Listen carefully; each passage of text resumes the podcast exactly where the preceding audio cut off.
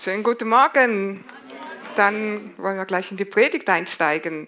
Vater, wir danken dir, dass du ein großer, guter Gott bist und wir wollen dich auch heute als großen, wunderbaren Gott erleben. Wir danken dir, dass du hier bist in unserer Mitte. Jesus, du sagst, wenn zwei oder drei in deinem Namen zusammen sind, dann bist du mitten unter uns. Danke, dass du hier bist. Wir wollen unser Herz öffnen für dein Wort, für dein Reden, für dein Wirken, dass du in unserem Leben dich groß und wunderbar erweisen kannst. Amen.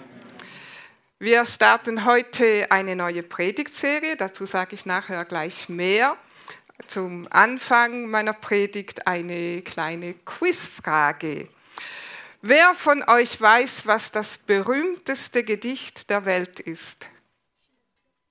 Schillers Glocke, wer bietet mehr? Abgesehen mal von der Bibel. Mhm. Ja, das war schon 110 Punkte, aber wir sind noch nicht ganz da. Also Schillers Glocke hat jemand gesagt, noch eine Idee? Zaumkönig, Zauberlehrling. Zauberlehrling, oh, ihr seid schon ganz nah dran. Also ich übernehme keine Garantie über das, was ich jetzt gerade sage, aber weil das kommt von Google. Also über den Rest meiner Predigt schon, aber Google sagt, das berühmteste Gedicht der Welt, und ich glaube, alle kennen es, ist Der Mond ist aufgegangen. Wer kennt Der Mond ist aufgegangen? Fast alle. Der Mond ist aufgegangen, die goldenen Sternlein prangen und so weiter und so weiter. Geschrieben von Matthias Claudius 1778. Man sagt, dass es bis heute schon 70 Mal vertont worden ist. Also ein sehr, sehr, sehr ähm, berühmtes, beliebtes Gedicht. Dann zweiter Stelle das Lied von der Glocke. Schillers Glocke. Die dritte Stelle Hälfte des Lebens von Friedrich Hölderlin. Ähm, vierte Stelle Mephistopheles aus Goethes Faust. Also wir waren schon ganz, ganz nah dran. Aber meine Frage, wer zitiert schon Schillers Glocke oder Goethe oder Hölderlin in dunkelster Stunde, in Angst und Not und Schrecken? Oder wer, wenn er auf dem Scheiterhaufen verbrennt wird, singt, der Mond ist aufgegangen? Wohl kaum jemand. Aber man kann nachlesen, Reformatoren, die für ihren Glauben äh, auf dem Scheiterhaufen verbrannt wurden, zum Beispiel Jan Hus 1415, als er in den Flammen am Ersticken war, hat er Psalm 31, Vers 5 ähm, gebetet und gesagt, in deine Hand befehle ich meinen Geist. Du hast mich erlöst. Herr, du treuer Gott. Stell dir vor, die letzten Worte eines Märtyrers. Oder Sir Thomas More, auch ein Märtyrer, 1535, auf dem Weg zum Schafott. Have mercy on me, O oh God. O oh Gott, sei mir gnädig. David Livingstone, ein ganz bekannter Missionar, Afrikaforscher, äh, der Entdecker der Victoria-Fälle, sein Leid Vers oder sein Leitpsalm für sein Leben war Psalm 37, Vers 5. Befiehl dem Herrn deinen Weg und vertraue auf ihn. So wird er handeln und wird deine Gerechtigkeit an den Tag bringen wie das Licht und dein Recht wie den Mittag. Also das sind Worte aus den Psalmen, die diesen Menschen in dunkelsten Stunden, in größten Herausforderungen Kraft und Trost gaben. Nun, wie können 3000 Jahre alte Gedichte bis in die heutige Zeit überleben? Wie ist es möglich, dass 3000 Jahre alte Gedichte in Todesstunde Kraft geben, in schwierigen Situationen Weisheit vermitteln, in dunklen Stunden Trost geben? Wie ist es möglich, dass sie dein Gottvertrauen stärken? Weil sie Gottes Wort sind. Und Gottes Wort ist, wie die Bibel sagt, Gottes Wort ist Kraft. Gottes Wort ist lebendig. Gottes Wort stirbt nie und Gottes Wort ist schärfer als jedes zweischneidige Schwert. Und das ist das Thema unserer Serie, die wir heute beginnen, die heißt äh, Wie König David. Und wir werden heute und in den folgenden Wochen und den folgenden Sonntagen über die Psalmen sprechen. Psalmen, heute Psalmen in unserem Gebetsleben. Was bewirken Psalmen in unserem persönlichen Gebetsleben, in deinem persönlichen Glaubensleben? Äh, wenn wir über Psalmen sprechen, möchte ich euch zuerst ein paar wenige Hintergrundinformationen ähm, geben. Die Psalmen, ähm, ungefähr in der Mitte deiner Bibel, wenn du noch eine Papierbibel hast, ähm, das Buch der Psalmen. Wie viel gibt es? 150 Psalmen. Ist immer gut, wenn die, die alles wissen, vorne sitzen. 150 Psalmen.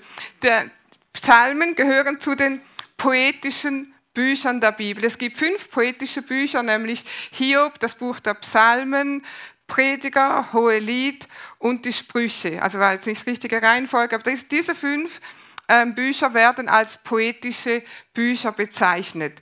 Psalmen sind Gedichte, aber sie sind nicht so, wie wir Gedichte kennen, in Reimform geschrieben, das ist so die westliche Art, wie man Gedichte schreibt, sondern sie haben andere äh, sozusagen Gesetzmäßigkeiten. Aber Psalmen sind mehr als Gedichte. Es ist das Wort Gottes in Gedichtform geschrieben. Und wenn du die Psalmen liest, dann musst du zugeben, wie, wie die Psalmen geschrieben sind, die Wortbilder, die sie benutzen, die die, diese Aussagekraft ist einfach unschlagbar. Man sagt, sie sind äh, ungeschlagene Bestseller in der Literaturgeschichte, in der ganzen Menschheitsgeschichte. Wer hat die Psalmen geschrieben? Die meisten Psalmen kommen von König David. Also er hat die meisten Psalmen geschrieben, ähm, auch bevor er König war schon, also die meisten Psalmen von David. Ähm, aber es gibt auch andere Autoren. Zum Beispiel ein Psalm 90 hat Mose geschrieben, äh, es gibt Psalmen der Söhne Korach und, und so weiter. Aber hauptsächlich König David oder David hat die meisten geschrieben. Nun, ich habe gesagt, Psalmen ähm, sind Gedichte, aber nicht in Reim geschrieben. Vielleicht ist dir das schon mal aufgefallen. Es gibt verschiedene Arten, wie die Psalmen geschrieben sind, und das nennt man Parallelismus. Und ich sage euch nur zwei Beispiele, weil die sind die besten, am meisten verständlich und die erkennst du am besten. Ähm, Parallelismus und es gibt einen synonymen Parallelismus. Synonym heißt gleich. Kennt ihr wahrscheinlich, Synonym. Also ein synonymer Parallelismus ist, es wird eine Aussage gemacht und diese Aussage wird im zweiten Vers nochmal wiederholt. Also das nicht im zweiten Vers, sondern ähm, nochmal wiederholt im gleichen Vers. Zum Beispiel im Psalm 19, Vers 7, das habt ihr hier schon. Das Gesetz Jahwes ist vollkommen, es gibt dem Leben neue Kraft. Und jetzt die gleiche Aussage nochmal mit anderen Worten im selben Vers. Das Zeugnis Jahwes ist verlässlich, es macht den Einfältigen klug. Die Befehle Jahwes sind richtig, sie erfreuen das Herz. Das Gebot Jahwes ist rein, es schenkt einen klaren Blick. Also eine Aussage, die einfach wiederholt wird. Die Ehrfurcht vor Jahwe ist echt und hat für immer Bestand. Die Bestimmungen Jahwes sind wahr und sie sind alle gerecht. Also das nennt man synonymer Parallelismus. Wenn du jetzt nächste Woche mal ein bisschen dich mit den Psalmen befasst, dann wirst du sehen, dass die meisten Psalmen so geschrieben sind. Du machst eine Aussage, wird gemacht und sie wird im zweiten Vers wiederholt. Oder eben es gibt auch, sie wird verstärkt, äh, nochmal wiederholt und so weiter. Dann gibt es aber auch einen gegensätzlichen oder antithetischen Parallelismus. Das heißt, die Aussage in der zweiten Zeile ist das Gegenteil von dem, was die erste Zeile sagt. Zum Beispiel Psalm 1, Vers 6. Denn der Herr kennt den Weg der Gerechten, aber der gottlosen Weg führt ins Verderben. Also der Gerechte im Gegensatz zum Gottlosen. Oder Psalm 30, Vers 6 denn sein Zorn währt einen Augenblick, seine Gnade aber lebenslang. Gottes Zorn, Gottes Gnade gegensätzlich. Am Abend kehrt das Weinen ein und am Morgen der Jubel. Nun, es gibt weitere Arten von Parallelismus, du kannst das gerne für dich studieren. Wir wollen heute vor allem betrachten, was bewirken Psalmen in deinem persönlichen Gebetsleben. Was habe ich davon, wenn ich mich mit den Psalmen befasse, wenn ich die Psalmen lese, wenn ich mich mit diesen Psalmen fühle? Das gibt ein, das äh, bewirkt in deinem Leben, dass du immer mehr von Gottes Geist erfüllt wirst, von seiner Weisheit erfüllt wirst, mit seiner Freude erfüllt wirst, mit seiner Kraft erfüllt wirst, dass du immer besser Gottes Willen kennst, dass du immer stärker wirst, dass geistlich ähm, du immer stärker wirst und wachsen kannst, dass du immer mehr Selbstbeherrschung üben kannst, dass du immer mehr in Liebe, in Geduld leben kannst und so weiter und so weiter. Und die Bibel sagt in Epheser 5, Vers 18 bis 19, und betrinkt euch nicht, denn das führt zu einem zügellosen und verschwenderischen Leben, sondern lasst euch vom Geist Gottes erfüllen. Lasst dich vom Geist Gottes erfüllen. Wie? Die Antwort ist gleich im nächsten Vers. Das geschieht, indem ihr euch gegenseitig mit Psalmen, Lobliedern und anderen geistlichen Liedern ermutigt, indem ihr aus vollem Herzen dem Herrn singt und musiziert. Also wie kann ich mich mit Gottes Geist füllen, indem ich Psalmen singe, Loblieder, geistliche Lieder, indem ich von ganzem Herzen singe, musiziere oder wer jetzt nicht so gerne singt, wenn ich die Psalmen laut lese, sage, ausspreche. Wir haben hier gelesen im Vers 19, heißt es, indem ihr euch gegenseitig mit Psalmen ermutigt. Dieses Wort aber ist im Griechischen ein reflexives Pronomen. Was bedeutet das? Ähm, es heißt, indem du dich selbst mit Psalmen ermutigst. Also nicht um ähm, das Gegenseitige, sondern sich selbst. Nun, wir können mal beides nehmen. Wenn wir einander gegenseitig ermutigen, haben wir ganz sicher nichts falsch gemacht. Aber in diesem Vers heißt es, du sollst dich selbst mit Psalmen ermutigen. Du sollst aus vollem Herzen Psalmen beten oder Psalmen singen, um dich, um deinen Geist zu stärken, um voll des Geistes zu werden.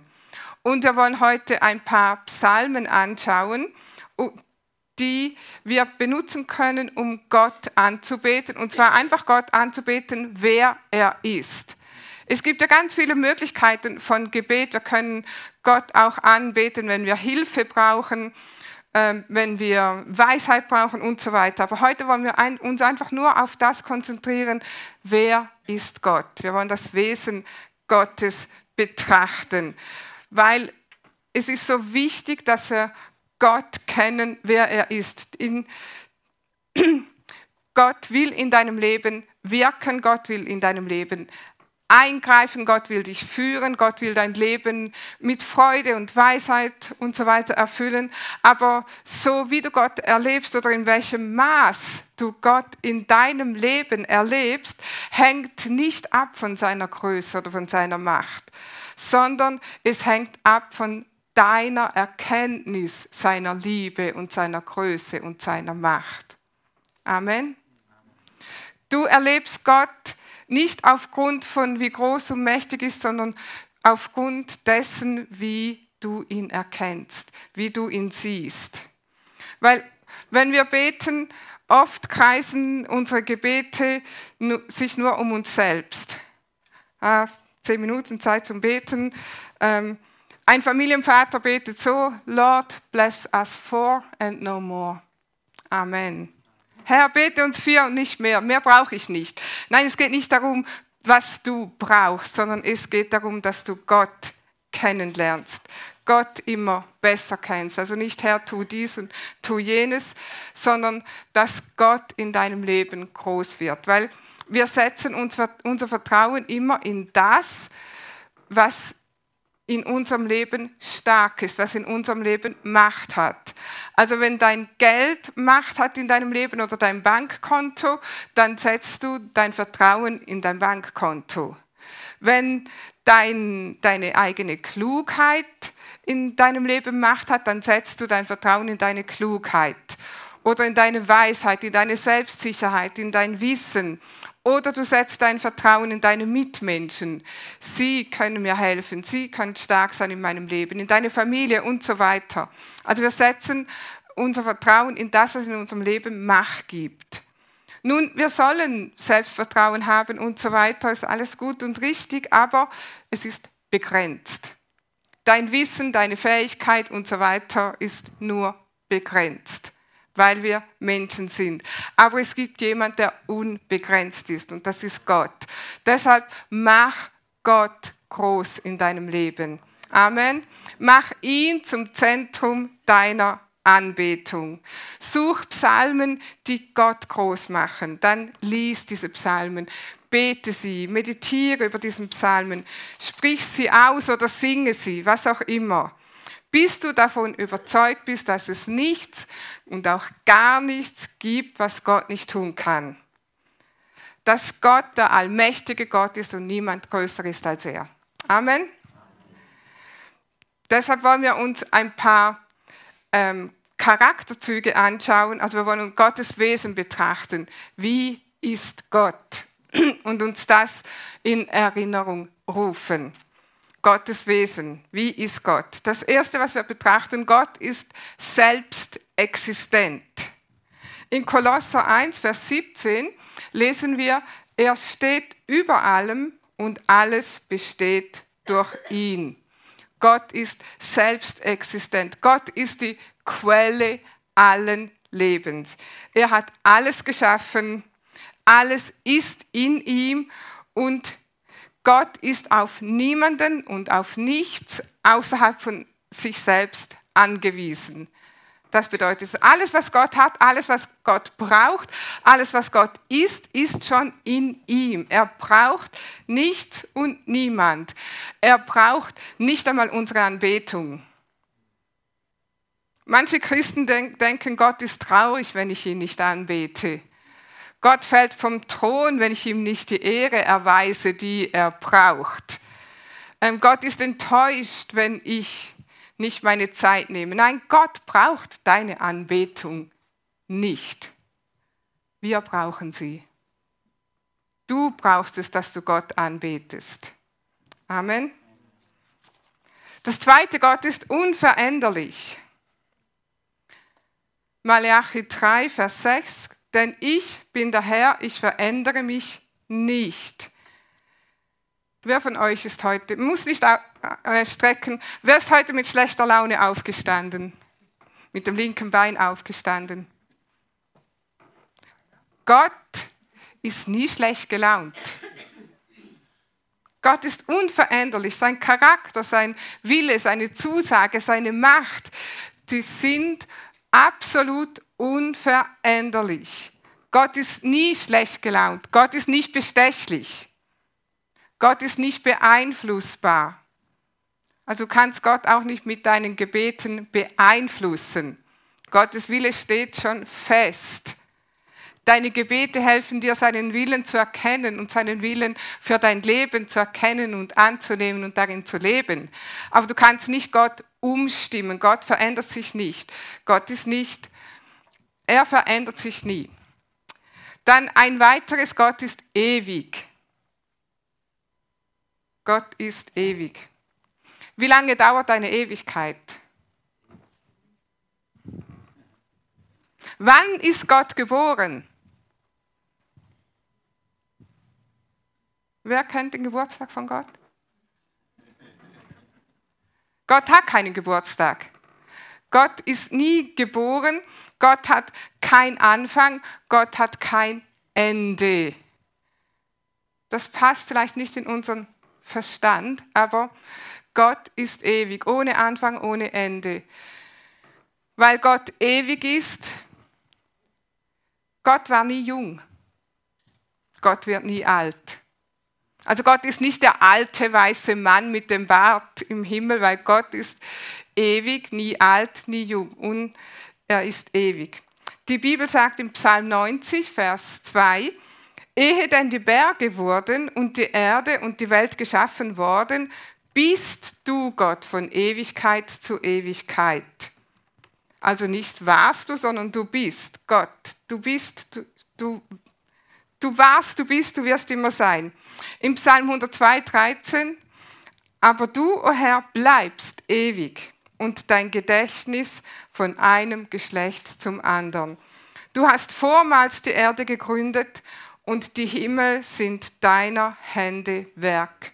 Sie werden vergehen, du aber bleibst. Sie alle werden wie ein Kleid veralten, wie ein Gewand wirst du sie wechseln, sie werden verschwinden. Du aber bleibst, der du bist, und deine Jahre nehmen kein Ende.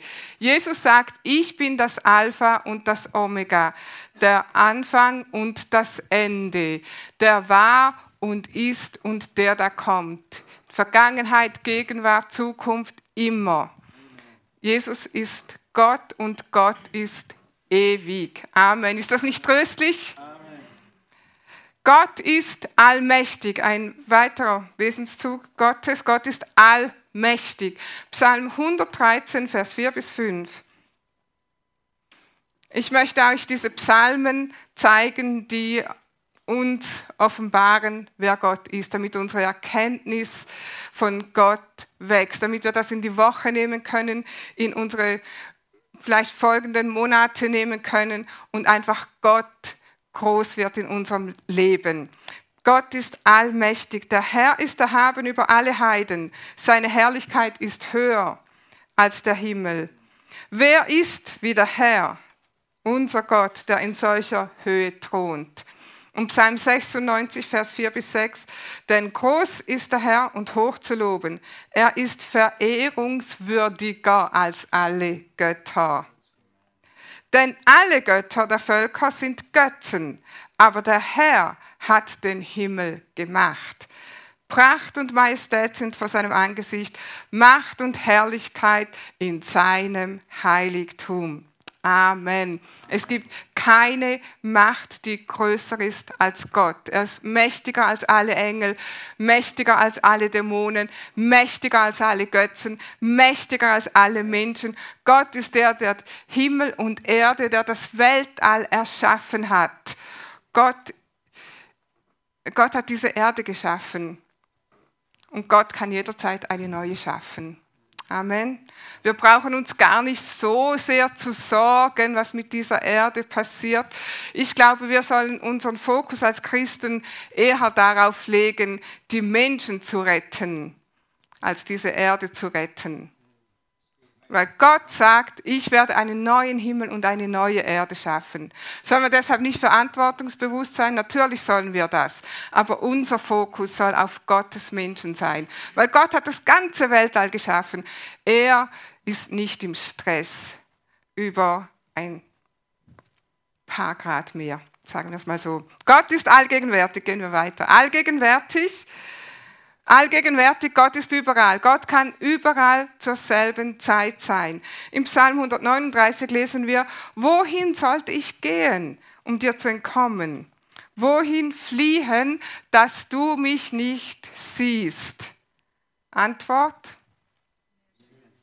Nirgends. Ist nicht möglich. Stiege ich zum Himmel hinauf, so bist du da.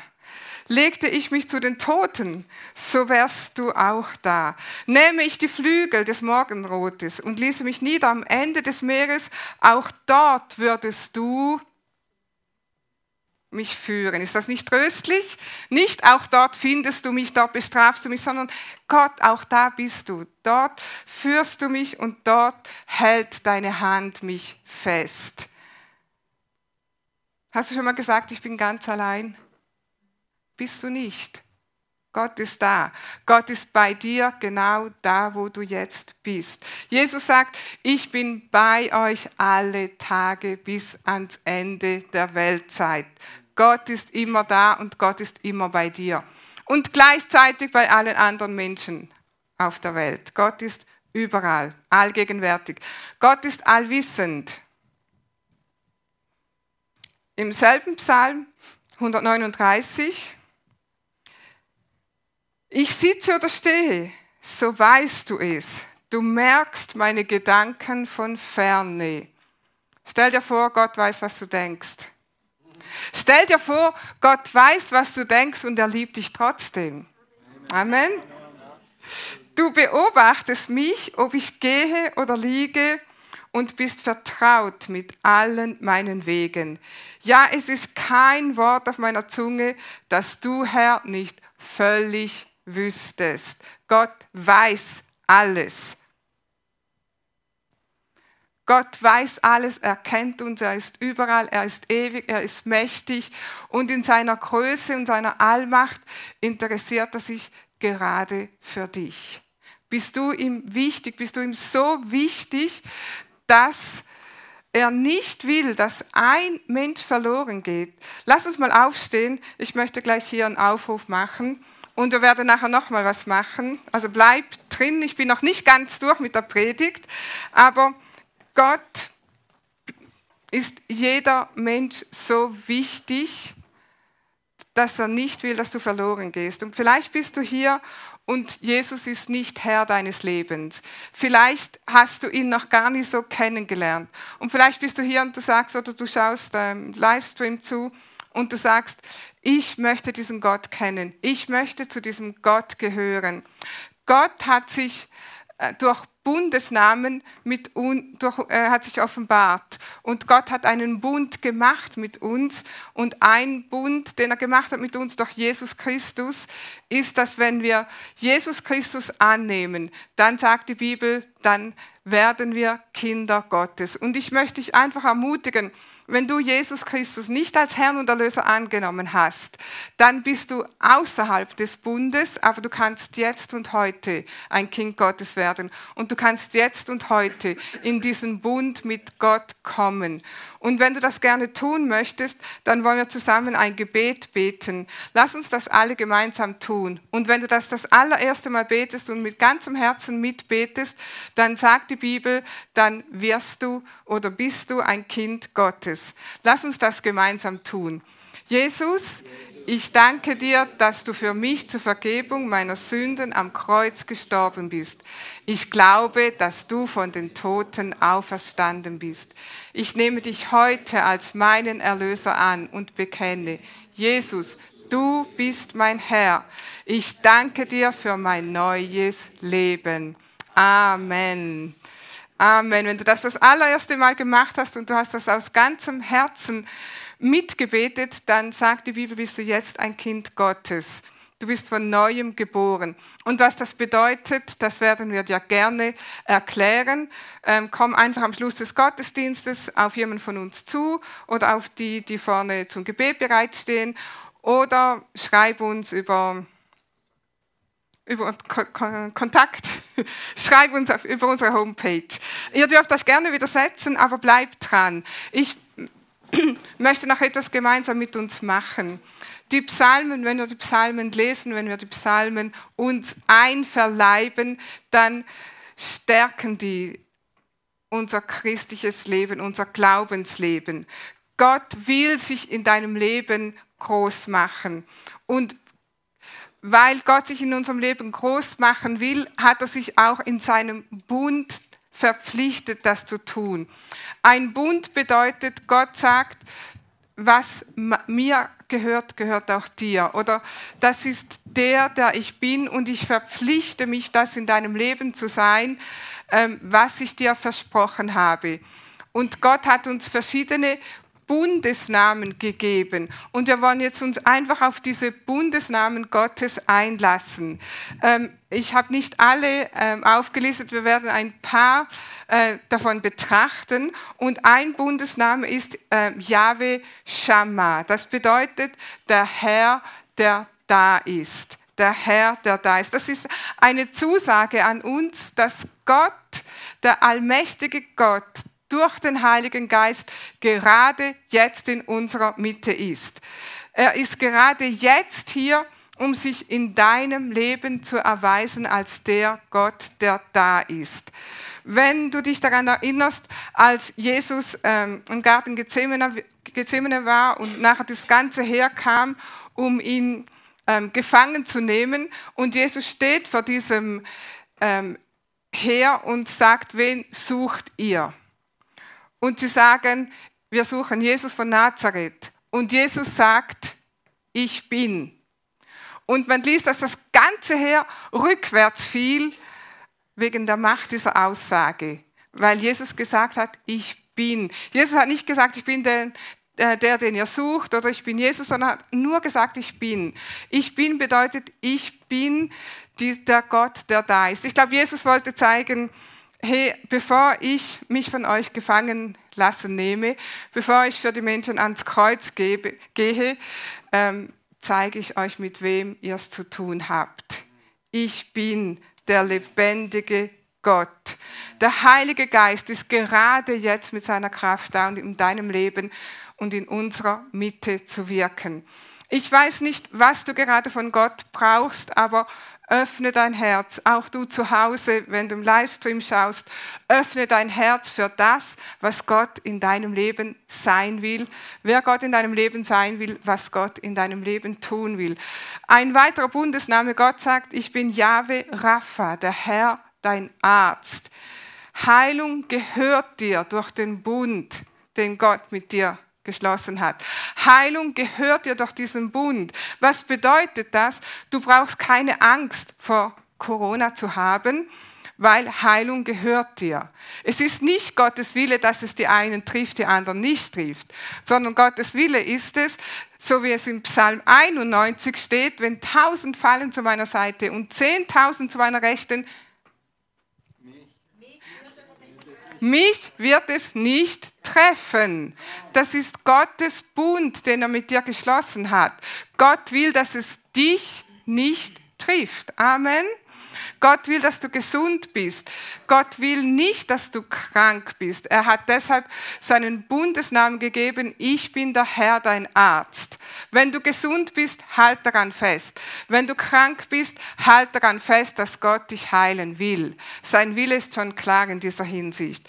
Gott hat gesagt, ich bin Jahwe ihre. Gott, der Versorger, der Herr, der vorhersieht. Was immer du für eine Herausforderung hast, was immer du für ein Problem hast, was immer auf dich zukommt, wo immer du Mangel hast, Gott sagt, ich bin der, der dich versorgt. Ich bin der, der das schon gesehen hat, dass das kommt und ich habe schon Vorsorge getroffen dass das, diesen Mangel, den du hast, dass der behoben wird. Er hat, er hat schon vorhergesorgt, nimm es einfach an. Gott sagt, ich bin Yahweh Shalom. Ich bin der Herr, dein Friede. Jesus ist unser Friedefürst. Und der Friede, das bedeutet mehr als einfach ähm, keinen Streit haben. Das bedeutet Friede in jedem Sturm, dass Gott dein Herz stärkt, dass er dir Friede gibt, dass er dir Ruhe gibt, ganz egal, was du gerade durchmachst. Gott ist der Herr, dein Friede. Gott sagt, ich bin Yahweh Zitkenu. Ich bin der Herr, deine Gerechtigkeit. Das heißt, niemand kann dich anklagen, niemand kann dich verdammen, niemand kann dich verurteilen, weil Jesus hat dir seine Gerechtigkeit gegeben. Deshalb kannst du zu Gott kommen mit allem, was du hast. Deshalb kannst du zu Gott kommen, weil Jesus dir seine Gerechtigkeit gegeben hat. Deshalb haben wir Zugang zu Gott. Deshalb hört uns Gott. Deshalb können wir vor den Thron Gottes kommen. Deshalb können wir Gemeinschaft haben mit ihm und jederzeit zum Thron der Gnade kommen, um Barmherzigkeit zu erlangen. In Zeiten der Not, sagt die Bibel. Amen. Amen. Noch ein letztes. Gott sagt, ich bin Jahwe Nissi. Ich bin der Herr, dein Siegesbanner. Bist du in einem Kampf gerade jetzt? Hast du Angriffe, Anfechtungen von allen Seiten, dann nimm diesen Bundesnamen, nimm Gott ähm, beim Wort, er ist dein Siegesbanner. Wisse, dass Gott für dich die Schlacht schon geschlagen hat. Er hat den Sieg, er hat schon gesiegt und sein Sieg ist dein Sieg. Amen. Gottes Bund besteht mit dir in Jesus Christus. Und ich möchte dich einfach ermutigen, ähm, nimm das und lebe damit in den folgenden Tagen, in der folgenden Woche oder jetzt, wenn wir gerade an, äh, Abendmahl feiern, besinn dich einfach nochmal, nimm das, was du brauchst von Gott für dich in Anspruch und wisse, es gehört dir durch den Bund, den er mit dir geschlossen hat. Amen.